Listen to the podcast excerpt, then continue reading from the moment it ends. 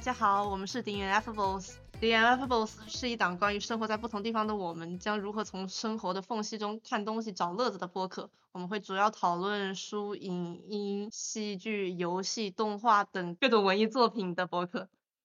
我是小辉，我基本上是一个什么都会看，并且什么都感兴趣的，但是我可能主要看的更多的是电影和戏剧。然后我是小丽，主要对动画片还有游戏感兴趣。我是小探，我最喜欢看的一个是商业大制作特效烂片，另一个是流媒体平台专门拍给青少年看的连续剧，就是最潮流最硬的啦。我们这个播客会每次主要关注一个作品，这个作品将是由其中一位成员推荐的，然后我们会在这一周进行观看。这周我们选中的电影是《胭脂扣》，这个是由小丽力荐的。那大家看完之后是什么想法？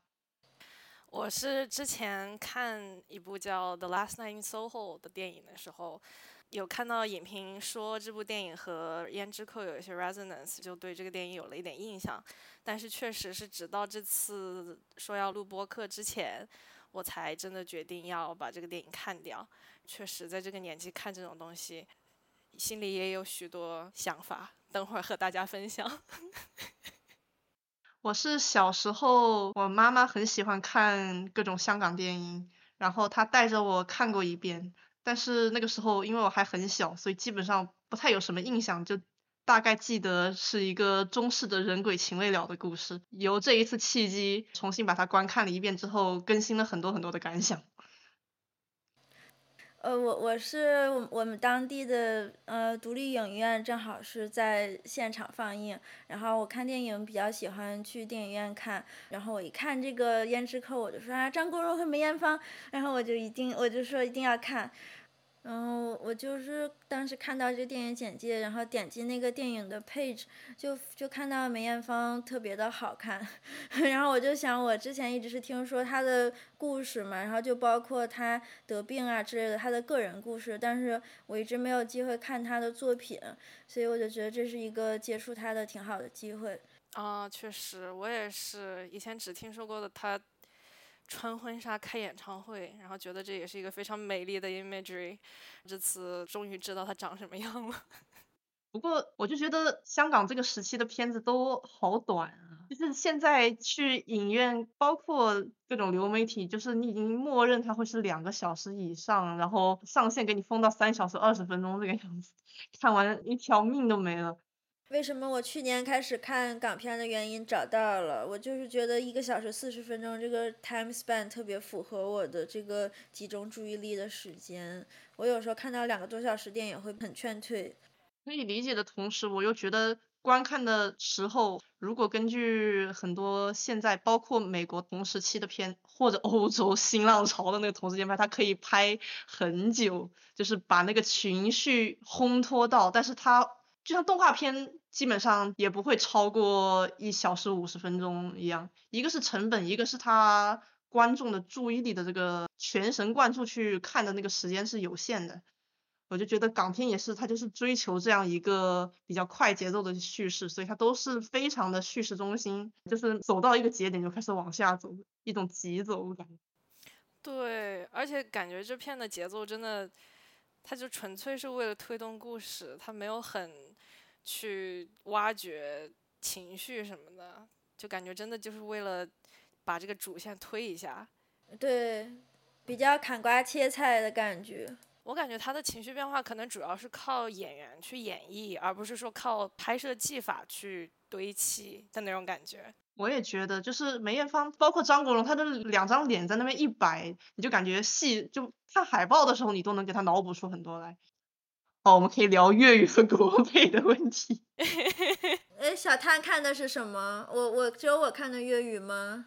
我看的国语版。我小时候看的国语版，然后这次看的话，我是只找到了一个粤语的下载源，然后我先看了国语的，然后再非常非常缓慢的下载完了之后，我跳了几段，然后大概听了一下，感受出来就是张国荣这个角色的印象会完全被国配带跑。哎，有什么不一样的？我很好奇。其实就是国配就很明摆着的轻佻，然后那个声音很尖。我觉得我老觉得张国荣那个国配是不是那个西西公主里面那个王子啊？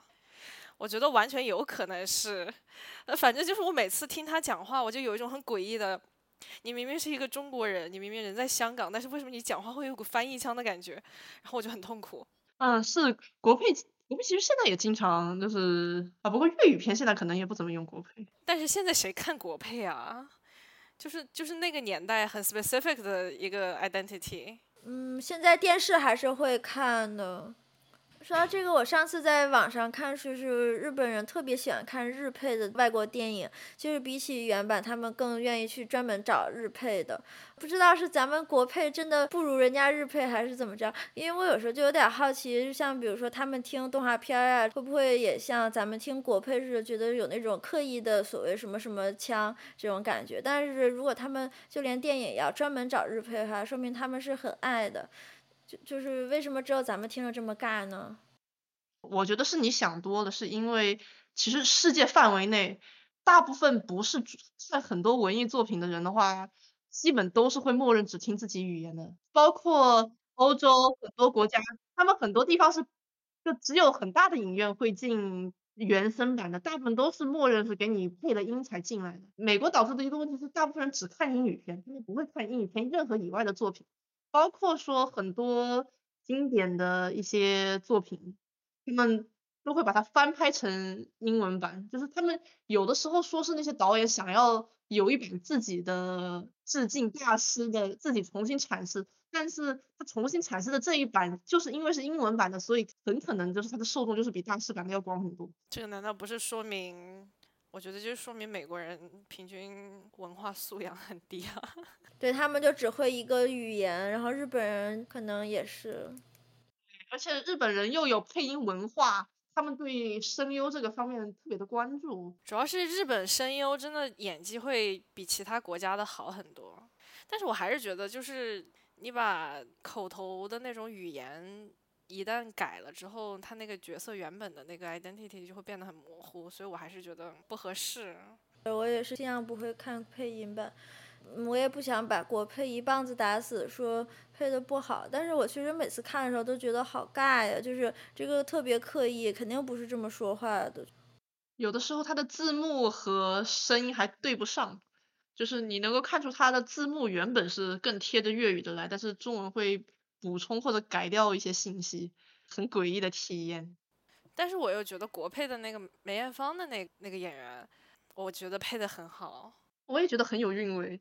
对，就是那种很秀气，然后很忧郁，然后整个就是感觉他声音的层次感还蛮足的，所以我觉得他，我听我听他做，就是一听他说话，我会觉得不出戏。但是反正男的张国荣一开始讲话，我就觉得我的天，好怪。是，但好像本来进入配音界的男的就少一些。我听说以前配引进版的那个柯南的那个 配新一的那个声优，配了大部分的男角，就是引进只要是什么就都找他配。指望一个类型的声，就一个他的声域是有限度的嘛，然后就是就只在这个范围内的这个声域，你要让他配所有的那个年纪的男角，很勉强。现在好像其实国配。有在发展，但主要都是往乙女游戏那个方向发展的。不知道他关于那电影后期配音是怎样的？反正呃也不止乙女吧，你包括像《明日方舟》还有《原神》这些，现在都全部全套国配了啊。包括我前阵子《明日方舟》抽的那那玩意儿，它还有武汉话配音，这么全面的吗？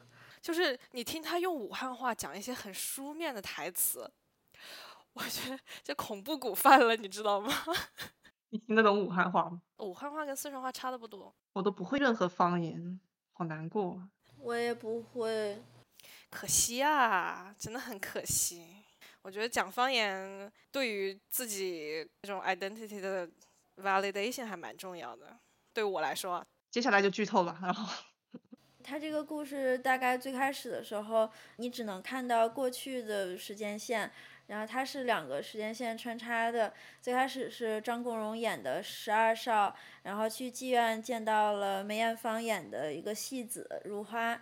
他们两个就非常的 boy meets girl 的相爱了，准确的说是十二少猛烈追求如花，然后，嗯，然后如花虽然是不卑不亢的，嗯，维持着自己，但其实还是喜欢上他了。突然，影片就一下切到现代时间线，嗯，然后现代的有两个。那如花在现代碰到了一个报社编辑，然后他登场的时候就是在找人的状态，然后他看看起来穿的衣服还是当时他在妓院的时候穿的那一身旗袍，结果听到他变成一个女鬼了，呃，他这已经是他的年代的五十年后，他死去了之后就一直在找寻本来跟他一起殉情的十二少，因为他们明明一起殉情，但是他在地狱里一直没有见到十二少的身影。然后呢，报社编辑和他自己的女朋友这两个好心的现代人就一直在帮如花一起找，但是怎么找都找不到。然后他们根据一些线索也没有能再见到十二少，然后如花非常伤心。结果他们三个无意中看到了当年的报纸，发现当年的十二少根本没有能跟如花一起殉情成功。如花听到这个消息，并不是感到开心，而是第一反应非常的愤怒，觉得这个怎么还怎么我下了这么多的毒还没死呢？原来当时他们两个一起殉情时，如花看出来十二少就有点不太敢跟他一起自杀，放弃生命。呃，他其实还是有自己的未来，所以如花就是下了很多安眠药，想想要确保十二少跟他能一起死掉，结果还是没有死，这个人还一直活着。最后如花找到了。非常不堪的十二少，跟他表达了自己的心情，然后终于安心的成佛。我观看的时候就一直在关注他的口红，感觉有的时候他在，有的时候不在，并且他其中有一幕是专门是女二给他涂了口红，但是下一幕在街上的时候他就完全没有上色，我就在想他这个鬼魂难道就是是着不上 人间的这个物理的口红的吗？我觉得是因为那个他当时被太阳晒过的时候，他会褪色。当时他们说不知道会不会有影响，就打开窗帘让他晒了一下，然后咯噔一下那个 BGM，然后就发现他整个人脸上都就变成素颜了。他在街上褪色那次好像是因为男方一直不出现，他太伤心了，然后就用这个口红掉色的这个状态来表示他的伤心。我觉得他就是来表现他的伤心的同时，我又觉得他的口红从头到尾都不太 consistent，我觉得可能是一个 production error。但按理来说，他死的时候是带着口红去死的，那如果口红会掉，是不是说明他的衣服也可以随时就没了呀？哇，烂掉的旗袍。好想看，确实，我看了之后还觉得挺想尝试一下这个胭脂的感觉，就蛮有意思。我还说我当时看的时候还有一个理解问题，我不知道是我看英文字幕还是怎么着，就是我中间一直以为十二少去学戏的时候，他是真心爱上戏了。后来我才意识到，是因为他没法接家业，之后他没有经济收入，所以如花给他找的工作。我当时还觉得，就是他是不是喜欢唱戏，然后跟如花在一起可以 explore 他这个 identity，然后因为包括。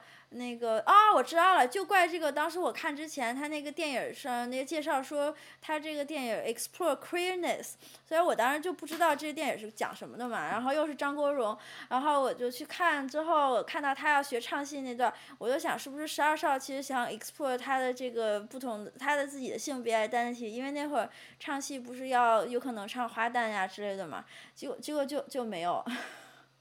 我是觉得他的那个演法一看就是非常非常不情愿，就像是我硬要被推上 presentation 讲台的那个样子。我看他当时去那个戏曲师傅那儿去做 interview 的时候，他唱的那一段，哇，就感觉真的是强扭的瓜不甜，太努力了。你感觉他整个人那种肢体语言中每一个字都写满了抗拒。但我我还以为他是紧张了，就是所以那段我还对他有点同情，然后但是到看到后面我我就是意识到我当时想的就不对。但是我真的很喜欢张国荣，就是乖乖的张嘴吃鸦片那一段，特别有性张力，就是让人感觉虽然他不是真的特别想死，但是就是感觉这也是一个不坏的选择，至少在他吞鸦片的那个时候，就是给人一种那种逆来顺受的那种萌萌的感觉，好可爱 啊！那个真的好好可爱。不过，呃，我再想想，这就是这个软弱的男人可爱的一面吧。就是你，他就算不会为了你特别斩钉截铁的自杀，但是你要是 manipulate 他自杀，他也就会乖乖的张开嘴让你给他干鸦片。可能就像是狗狗不想吃鱼肝油，但是你给它混进饲料里，它看出来了，但还是为了你勉强把它吃掉的那个样子。但是小说里的话，他是专门含着，然后回头就把他吐了，所以他就是并不是意外没有死成，他就是没打算死，他就是演给他看，但是放着他去死的。只是电影里面选择了一个模糊一点的态度。不过我感觉，反正电影里没有说去 emphasize 他。专门一开始就不想去死，所以我觉得他那种很乖的状态挺好的。我觉得他电影里面一直拍他就后面抽大烟嘛，帮助了这个模糊感。就是他并不是在他意志最清醒的时候，就包括如花跟他讲他俩的未来，就是那段我也挺喜欢。他躺床上，如花在那数他的占卜的那个纸片儿，然后十二少从头到尾一直不说话，在那唱歌。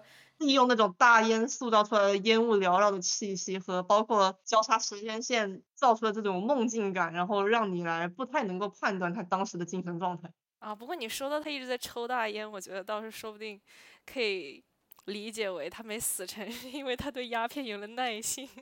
但是鸦片高的那个浓度进到胃里吸收很快的，基本上 overdose 是一个必然的结果。但我感觉按就是他们后世不是去找了那些什么药行的那些老头吗？他们说那个时候谁会有一大堆鸦片放在家里拿给你吃呀？所以我估计他们那些鸦片可能纯度很低。我没觉得他俩有钱到那个地步，因为张国荣还一直都在吸，他不是说他们就攒着这个鸦片为了这个时候。反正像我这种有爱的，我就是想看到张国荣 不是自己要把药吐掉的，他是真的就没有死成。只能说你们都没有我这样子诚挚的对扎工的热爱，就是喜欢一个人看着眼前的人要为自己死，然后还给他演下去。想到他那个时候的那个心态，我就非常的兴奋。我就觉得好麻烦呀，还得装的那么像，要是万一真的没弄好，还是死了，不是麻烦吗？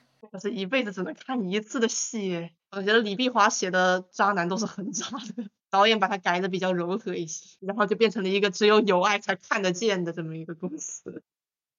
我感觉其实到最后梅艳芳为什么突然放下那一段，我说实话没有很被说服。我觉得可能就是我理解到的那个点是，他看见张国荣那么老那么丑。那么落魄，他滤镜碎了，我只能接受到这一点，然后再往下，我不是很能理解他为什么突然放下。我觉得可能他自己这么些天一直等他等不到，他应该也 process 很多。他之前我觉得特别执念，是因为他觉得张国荣跟他一起死了，但是他不知道他自己做错了什么，一直见不到他。但是他知道张国荣真的没死的时候，我觉得他当时应该就是有一个心态上的转变。然后再到了他看到他一直活下去的时候，我觉得可能他也想通了，就是这样的人，就算跟他一起在地狱，也不一定是自己的幸福。他自己的心情才是最重要的吧，我不知道，可能也算一种滤镜碎了。就是这种人，你变成厉鬼把他拖下去，跟他在一起有啥意思？应该他们做鬼不是一种有计划性的行为，因为他们还会讨论说要喝了孟婆汤再转世，他是为了等到他，然后一起转世，然后在下辈子相认。在故事的一开始，他是这么一个祈愿。但是到后面，我觉得他其实就是一种标准的反高潮写法吧。他觉得自己的执念堆到了那个程度，但是看到这么一个人，就是这么一个毫无价值的，但是似乎还能够惦念起自己一点的这么一个可悲的形象，他就会觉得自己很可笑，所以他就不跟这个事情计较了。就爱这种我们三个人没有一个人眼睛里面有一点爱的 状态。不知道是谁的更没有爱，反正不是我。哇，你的最没有爱好吗？那渣男到最后那种徐娘半老的状态啊，不能叫徐娘半老，老态龙钟。我觉得也不能叫老态龙，那个叫残花败柳。但是我觉得张国荣，张国荣真的很适合呀，而且他当戏子的本来就是卖的。我小时候最喜欢看的就是王爷和戏子的那种，真的送你一句：戏子无情，婊子无义。这句话就是李碧华写的吧，这是，这个应该是格言，他只是在写《霸王别姬》的开头又用了一次。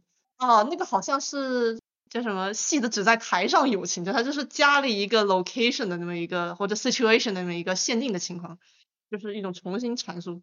不过李碧华经常也不叫不叫致敬还是抄袭，他好像张爱玲的那个红白玫瑰，他好像也把它改成过改成过白蛇传版本的，我也不记得是想要一个白娘子还是亲小青之类的。但我觉得就喜欢小青这样的丫鬟，我还是喜欢白娘子这样的老婆。我家里有人是就是在上面是镇江的，所以我以前老回去，然后他们每次都要带我去法海寺。我也去过法海寺啊！法海在这个故事也是像麻婆一样的存在吗？呃，法海反正我觉得他是发自真心对男主好，所以我还蛮磕的。就，法海是那种 homophobic 女友，然后看见许仙带回家了一个男友，他很不爽的那种状态。对他真的是很在意许仙这个人。我觉得是这样子的，他过于关注许仙这个人，所以为了他把所有的恨意都放在白娘子身上，导致于他的 focus 其实大部分时候还是在白娘子这个人身上。可能比起 homophobic 更像 racist，就是法海发自真心的认为这个妖怪不配做许仙的老婆，而且就是妖怪的存在是不可以有的。但是同时，我又觉得他很在意许仙这个人，我就觉得很离谱。这就是那种磕 CP 的时候，就是磕呃对对家的恨超过了对自己 CP 的爱。这就是搞女权的时候，比起骂男的更更更喜欢喷婚驴。如果这样解读，会显得像是法海认为自己跟白娘子有一部分共性，所以要把他割裂出去。所以，所以证明法海确实是想要当许仙的娘子。法海许仙看的呢？说实话，我觉得像十二少这种上台唱过戏，还甚至会和妓女有过婚姻之言的这种状态，说实话，我不能理解为什么他那未婚妻最后还要嫁给他。按封建设定的话，就是像这种男的，再有钱也不能嫁，因为一旦嫁了，就是你遗臭万年的，你家孩子也得遭这些闲言碎语，然后再加上人家聊天。背后搅的都是这男的当年选择的是一个是个婊子，但也有可能是他们的婚约是，这就是因为是表妹，所以我觉得可能很早定了的话，他们如果要取消这个婚约，等于完全把这两家撕裂了，就是他不像是外面的关系可以随便解的，就是他不能够让这个家族势力分裂，所以就还是会娶。我觉得那这种情况就是表妹家是仰仗着男主父母这一脉在过，只能这么解释了。他看起来好像也没有很不愿意，但是表妹真的好漂亮啊，还是没有梅艳芳好看。真的吗？我觉得表妹比梅艳芳好看。表妹是那种看起来很多子多福，然后很安产，就是那种特别适合当老婆的类型。不过看起来。如花这个角色对他的妓院好像从头到尾也没有什么意见，他很怀念，就是当他去故地重游的时候，他还会想着说这里当年就是他们那个妓院，然后表情就很怀念，他从来他也没有那种说是博学叙事。他完全把它当成原生家庭似的感觉。可能不管怎么样，对他来说这就是一个家吧。哦，我就是想说那段我特别喜欢他那句说，哎，这块现在是幼儿园呀，以前这是妓院耶。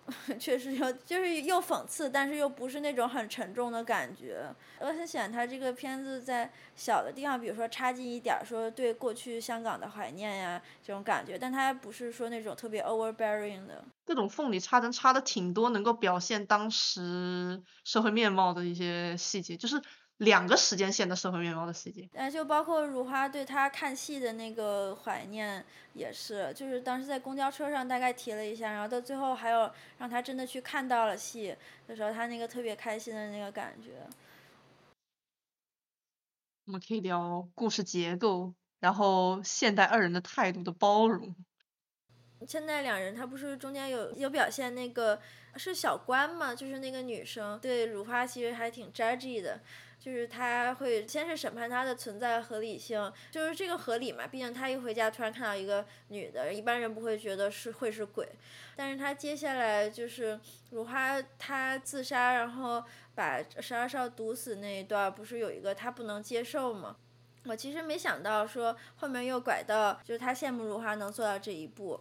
就中间其实有几段一直表现他对如花这种特别 intense 的感情，其实有点憧憬。就包括她在床上跟她老公说：“哎，你说如果我们是这个故事里面，我是谁谁谁，你是谁谁谁，我们会怎么做吗？你会为了我死吗？”我觉得这段应该是挺明显的表达他对这个的憧憬。但是呃，这个电影挺有意思的，就是他。并没有说哪种才是更好的，就包括他们两两个现代人都说不会为了对方死掉，然后他们说，但是就是因为我们就是想一块快快乐乐的。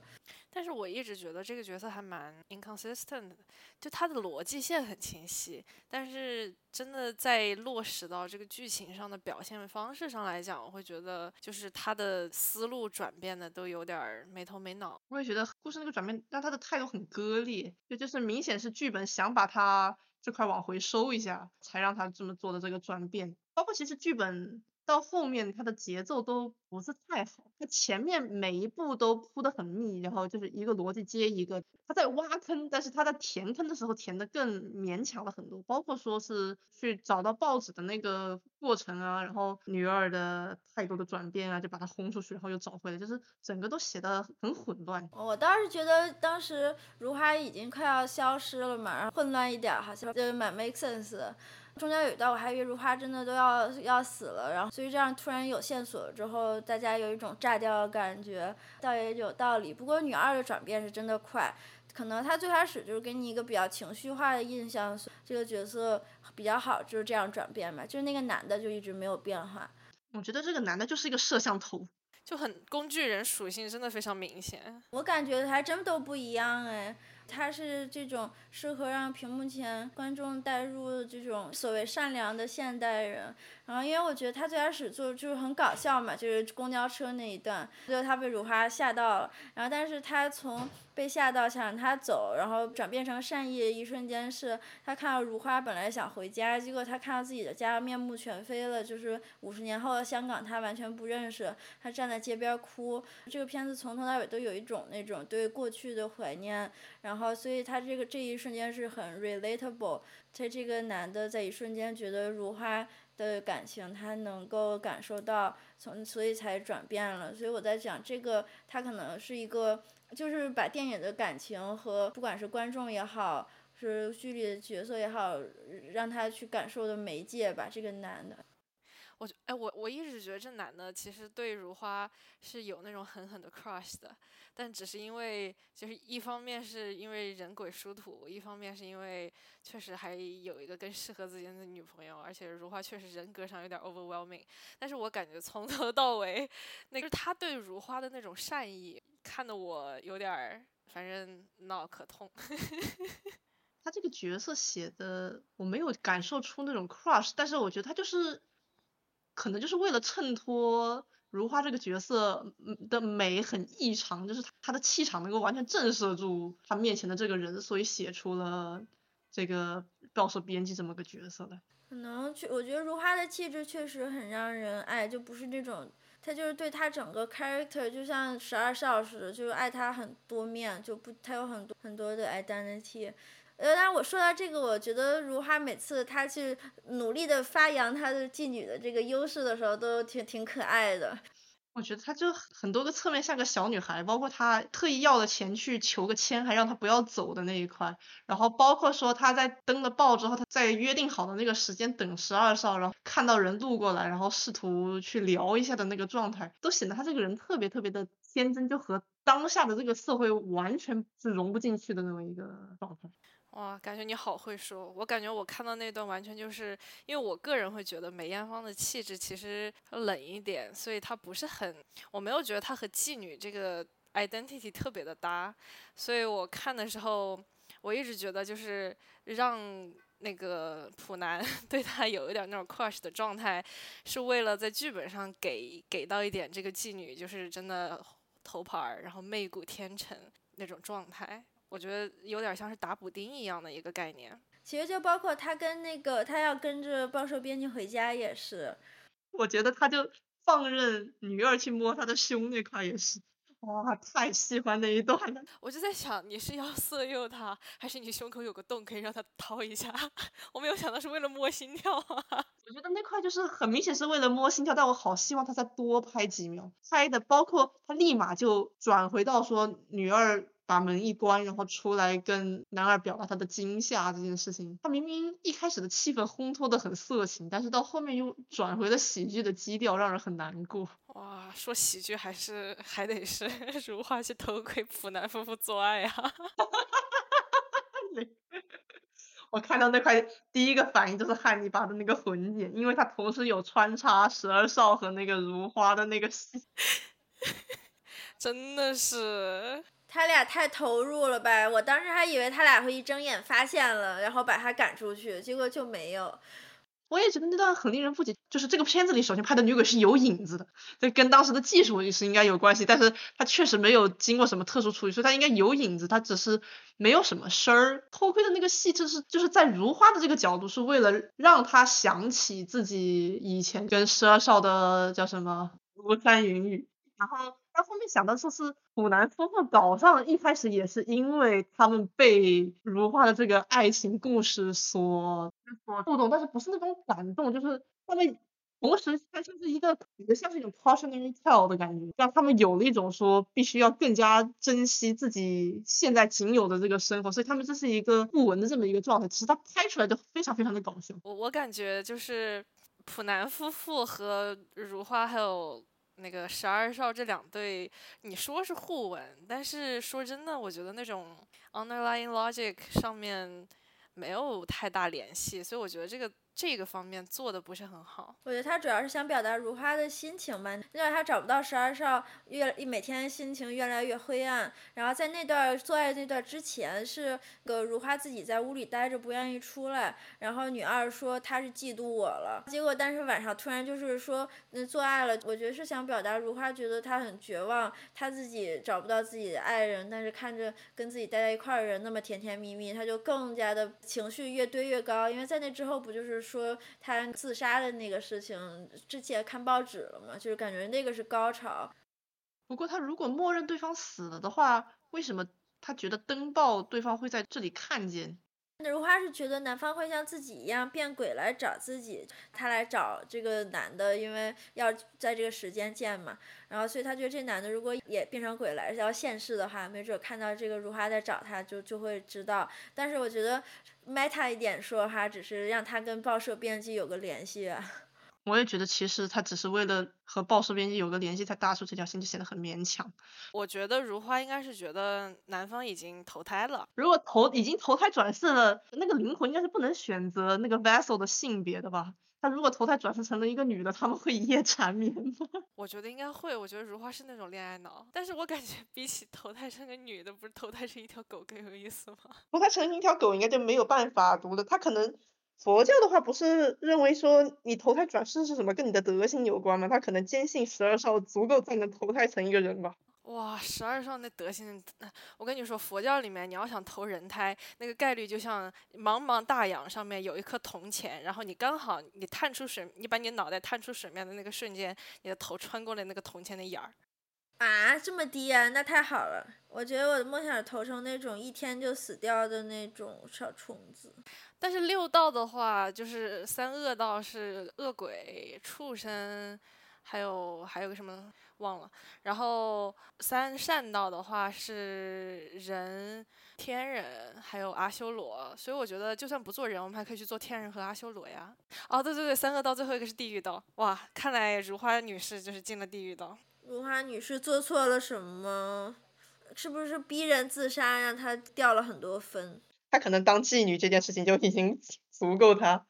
哦，好像说自杀是一定不能进三善道的。自杀在哪个文化里都是重罪啊。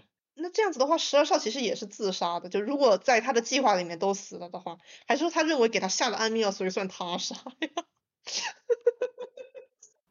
但是没有自杀是按他们他们是要按 intention 来算的，就是你只要有自杀的 intention，那就就完了。因为说说三恶道之所以是三恶道，是因为三恶道没有办法去修行，就是你进了三恶道之后，你除非等那个佛菩萨下来渡你，不然你这辈子就这样了。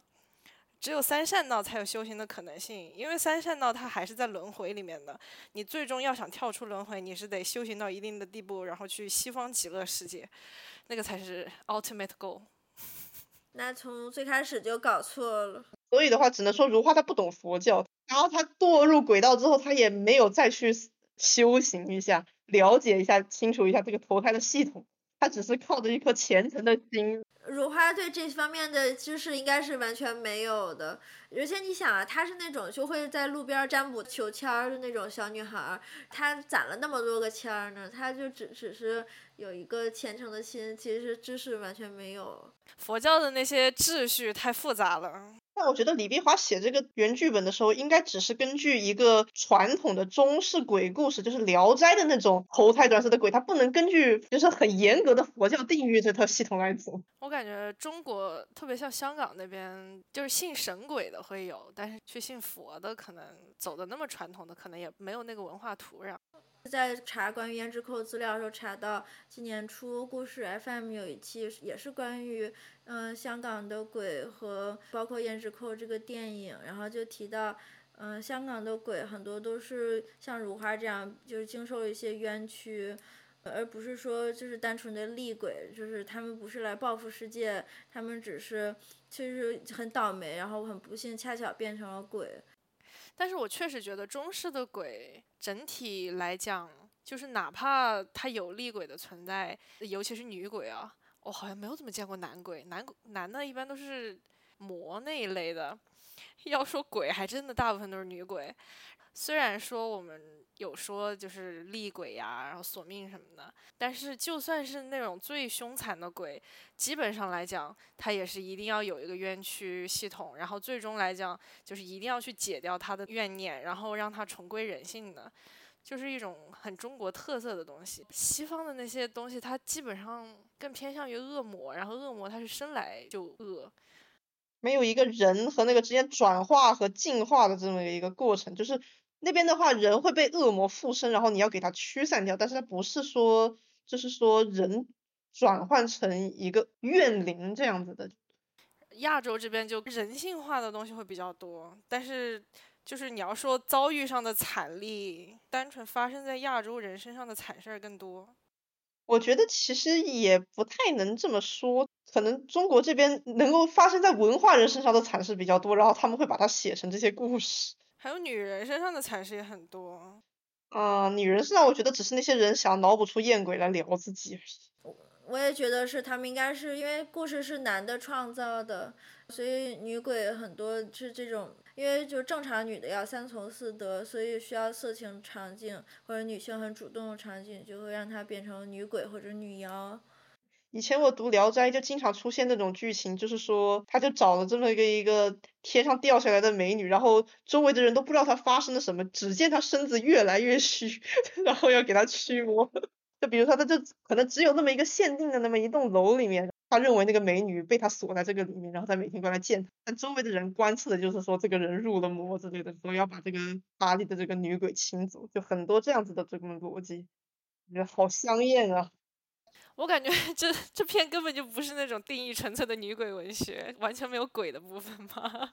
我在想，如花作为一个鬼，但她并没有所谓的很明显的鬼性或者人性。虽然她对十二少有很深的执念，但是这个她是人的时候，她本来就是这样的。这个这么想，她是一个挺特别的鬼。还可以说她生前就是女鬼。对，没错没错，嗯。但是如果说生前就是女鬼，所以才我才想到那个分手的决心。我觉得那个汤唯在把自己弄死之前，她就很女鬼了。嗯，她就是一个执念的化身，就是她一定要达成这么一个目的，并且她的爱情的表现方式很惨烈，并且并不是一般人意味中的那种图着幸福去的。这样子看的话，是有一种这种生前女鬼的共通性。不知道汤唯的那个女主死后会不会 恨一下这个男？但是我觉得对于汤唯来说，对那个警察最好的 haunt 就是再也不出现在他面前，然后永远让他不知道自己死在哪儿。他的结局其实就已经是这么处理的了。他的目的不就是用他的死法来 hunt 这个警察吗？他选了一种让他觉得最合适的死法。汤唯也可以去找个普男夫妇来 hunt。他可以去 hunt 那个他的前妻，就是那个给了他一大罐养生的那个。给汤唯喝点石榴汁。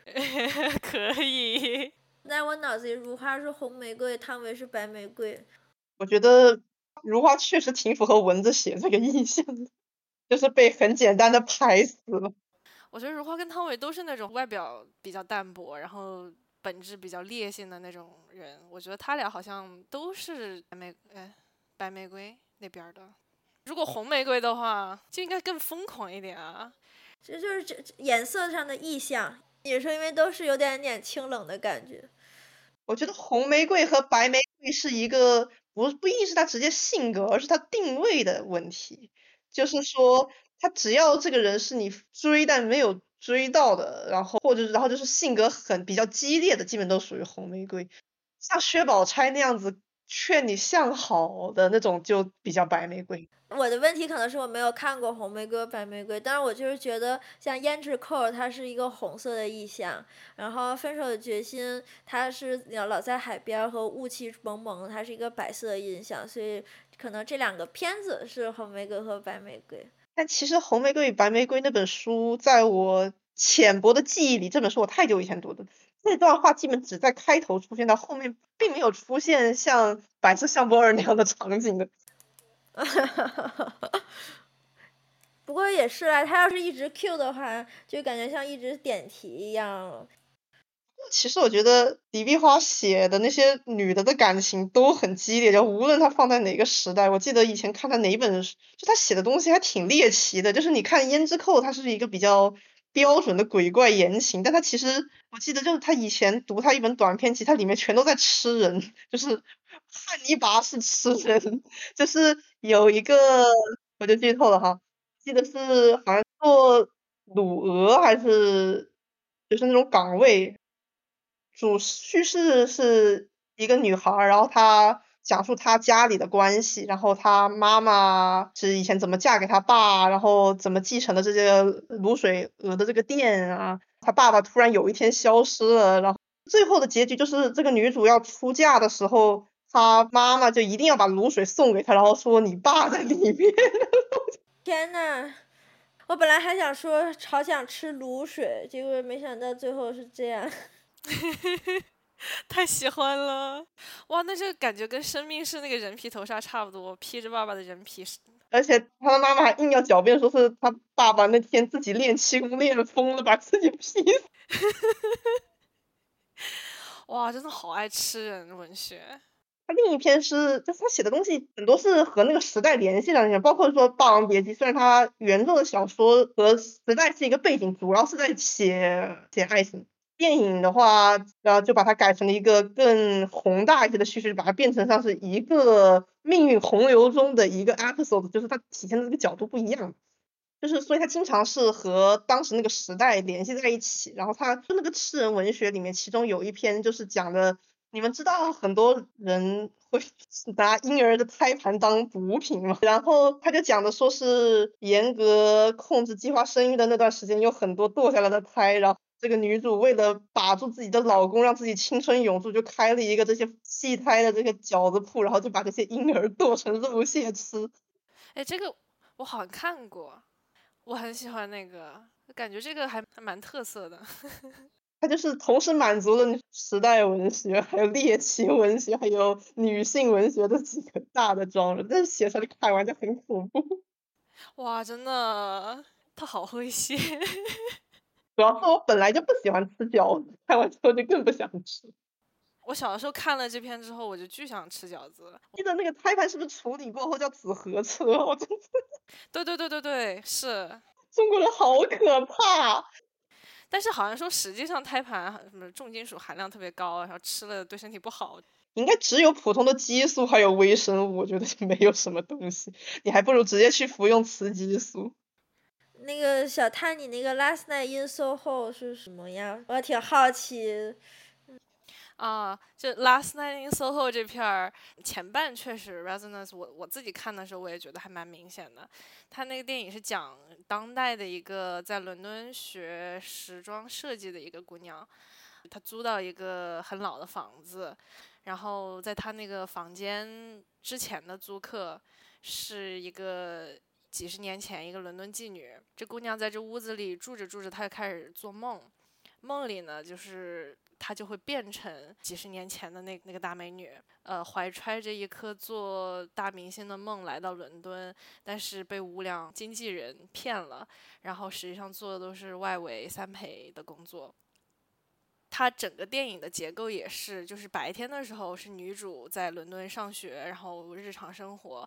到晚上，他就魂穿进之前的那个时代，然后去亲身去体验他的生活，然后去观察他生活中的各种矛盾。呃，一开始怀揣梦想，然后到后面梦想破灭，然后再之后被经纪人用完了就扔掉，然后被始乱终弃之后开始黑化，然后开始杀人。所以就是至少从技法上来讲，有点类似，而且也是那种时间穿插性的那种叙述方式。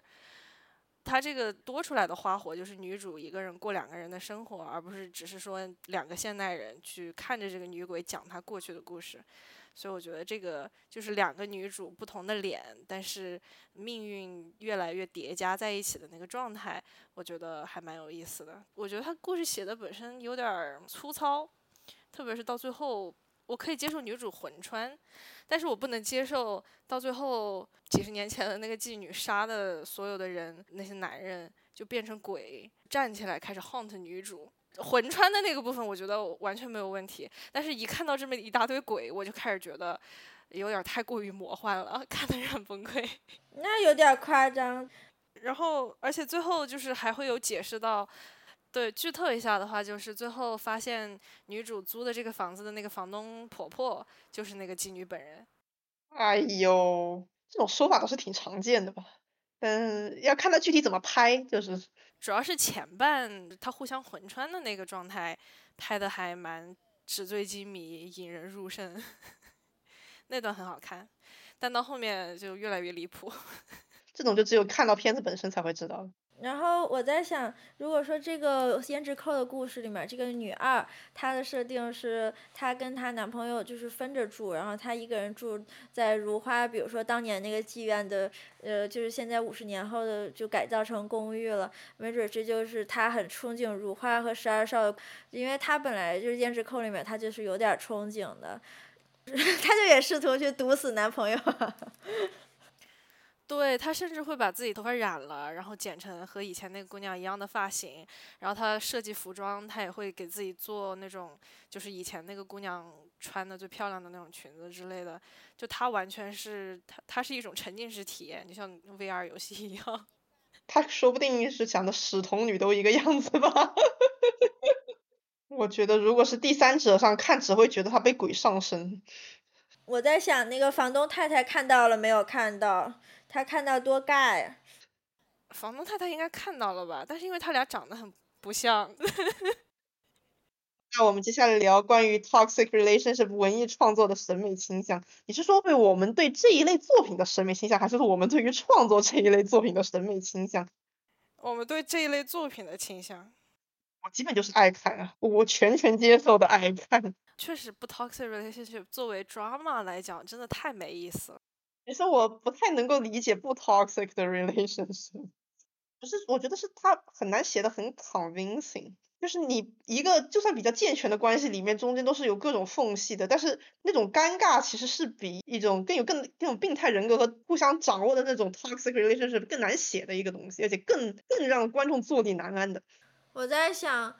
像《Phantom Thread》那样，两个都呃睁着眼睛装装不明白，但是其实都倍儿明白那种 toxic relationship，就其实看着就是特别爽。然后，但是如果有一方是完全被 manipulate，看着觉得会 unsafe。我一般觉得就是把它瞒的越好，我看的越有成就感。哦，我基本上都是带入那个人很烂的那个人。我其实没有想那么多，我主要是想给大家安利 You 了。啊嗨，You 的第一季就是他是讲，就是男主是个 stalker。然后他爱上了一个姑娘，就开始去他家里，就是到处翻翻东西，然后偷东西，然后观察他日常生活的每一分每一秒，刷他社交媒体，然后甚至还在他家对面，就是天天捧个望远镜看他。慢慢，他对这姑娘特别了解了之后，他就开始接触，然后把自己塑造塑造成那种就是完全合这个女生审美的一个完美男友的形象，趁虚而入。在这个途中，把这个女生的前男友还有闺蜜都杀掉了。我觉得还蛮火的，都出到第四季了。现在，对我现在刚看完第二季。其实我觉得第一季那种，因为女主是纯纯小白花。而且再加上男主对女主在第一季的那个感情，我觉得更多是很有自知之明的那种独占欲和掌控欲，所以我看第一部我觉得就一般。然后男主的那个心理活动状态。是很引人入胜，但是整个故事不算特别我的口味。但是到了第二季，男主就因为他第一季他把女主杀了，然后第二季换了一个女主。他在这一场关系中，他表现出来的是一种那种自己骗自己的那种寻道者一般的完全奉献的爱情精神，就是他表现出来是一种对一个想象中的完美女友的那种很纯粹的单恋。然后我觉得反而是这种自己骗自己，然后真的把自己骗进去了的那种很专情的那种状态，看得我很爽哎。他感觉就像是那个《千年女优》最后一句话：“我爱的不是你，是追逐的过程。”哦，我当时看到那句有点伪。我也是，我当时看到之后就完全就是被对这篇评价都降低好几星。嗯，是的。他讲的太直白了，我觉得如果是探的那种讲法，对让我对这个剧就还有点感兴趣，我还挺喜欢这种自我陶醉的人格的。关键是第二季女主是 psychopath。他杀了很多人，就为了和男主在一起，所以他们俩这种 dynamic 的 in reverse 的这种状态，我觉得很好，就看的人特别开心，结构上也做的很舒服，反正，所以第二季我特别喜欢。第三季也是第二季的这个女主，然后到第三季结尾，他把那个女的杀了，然后第四季又换。在看这个片之前，我就看过人吐槽第三季，所以我知道第三季他把那个女的杀了。这个居然出了四季，我好好奇会不会每季都换一个女主。但是我觉得第三季我看了一集，好无聊，所以我也不知道会不会看下去。但我觉得现在这些剧怎么都出那么长，我感觉好像听着没有值得四季的量。我觉得流媒续订还蛮容易的，只要你到一定的流量就好。嗯，Netflix 这个运营方式有些问题。但是就是流媒老在续订，我觉得你说英剧很多，它的 BBC 它就是这就基本就是到好就收，我觉得会比较舒适一些。因为 BBC 它不盈利呀。所以，所以我就是觉得这些盈利的这些东西，它每次你看到说前半还比较顺，然后你一看到后面就是为了拖而拖。从第一季出来之后，后面每一季都会能够都能够直观的感受到在计算这个人流量和成本。但是我觉得有的时候就是喜欢的东西，就算就算之后的展开再烂，但是因为你有前期那种情感投入、沉没成本，你还是会想继续看下去。我觉得更多是说，因为我喜欢看讨论，所以我会觉得说，如果我又不知道你们讨论的是什么，就是我没有看到那个部分，好像没有什么话语权，所以有的时候就会硬着头皮把它看完。真的很很很不喜欢这种体验。反过来，有的时候会觉得讨论的太闹心，然后就为了不看讨论，就是故意不看。那那我好奇，比可能这个可能你大家都能 input 一下，就比如你们出去玩的时候，有一天晚上，然后在躺在旅馆，然后就说今天晚上回来很早，我刚看点东西吧，然后我就会发现我在这个时候选选择看东西的倾向会跟平常在家的时候不一样，我都。如果我是专门出去旅游，我经常是专门挑那个地方相关的片子。比如说我的《午夜巴塞罗那》就是在巴塞罗那看看的第二遍，因为我妹没有看过，但我跟她讲这个片子很不咋地，但是一定要给她看里面那个疯狂的原配，因为很喜欢那个角色。然后我记得好像好像去西西里的时候也是再看了一遍《西西里魅力传说》，但是这种很明显的这个关联就会去找，反正就是总是能够找到有些电影大国的话，你就总是会试图去找一些相关的吧，比如说去瑞典公墓晚上，然后那段时间就会比较想看伯格曼之类的。那我在夏威夷就是只能看《侏罗纪公园》了。不是完全是取决于去哪嘛。比如说我当时想找 A 片子，然后结果他搜到 B 片子，就同一个导演。就一般来说，我要在家的时候，我就会觉得啊，那我还是想看我本来就想看的 A 片子嘛。但是呢，我当时就觉得，因为我在出来玩，然后我就想要一点，呃，说中二一点，就像无头里那种非日常的感觉，就是我可能我平常在家不会想看的片儿，突然就出现在我眼前了，那我就应该顺着他这个命运给我 present 的这个这个路线来走，因为这样更加不一样。一点，然后结果就看了个烂片，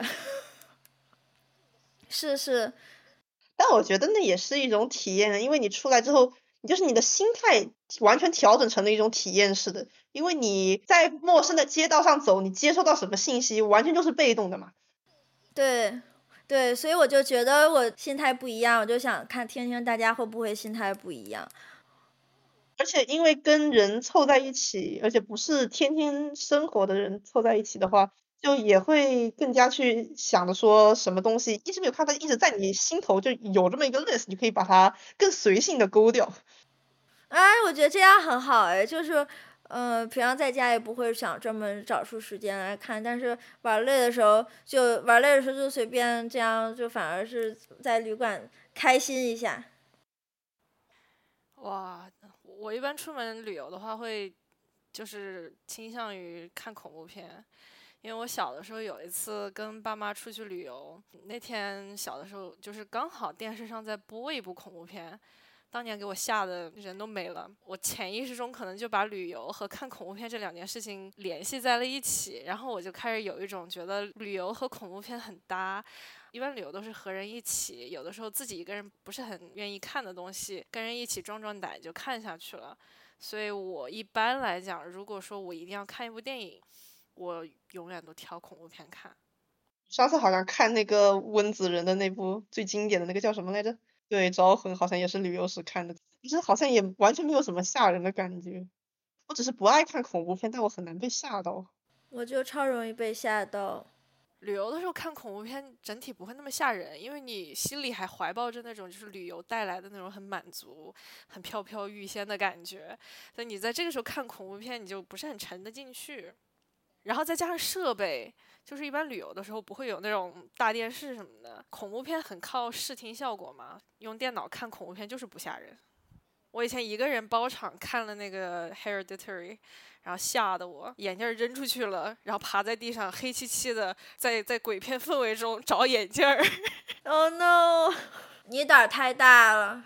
但我觉得《Hereditary》就属于你在家里看都还是挺有氛围，因为它的它不光是一个恐怖片，它作为一个 drama 写的很扎实，它这个氛围烘托的很足，所以的话它就没有那么依赖设备。但我觉得《Hereditary》的那个视听方面的那个效果。在影院还是可以 maximize 的。要给下一期预告。我们下次看啥？那我们就先看《Take Take Boom》，是二零二一年版的电影。然后可以带上 Rent 一起看。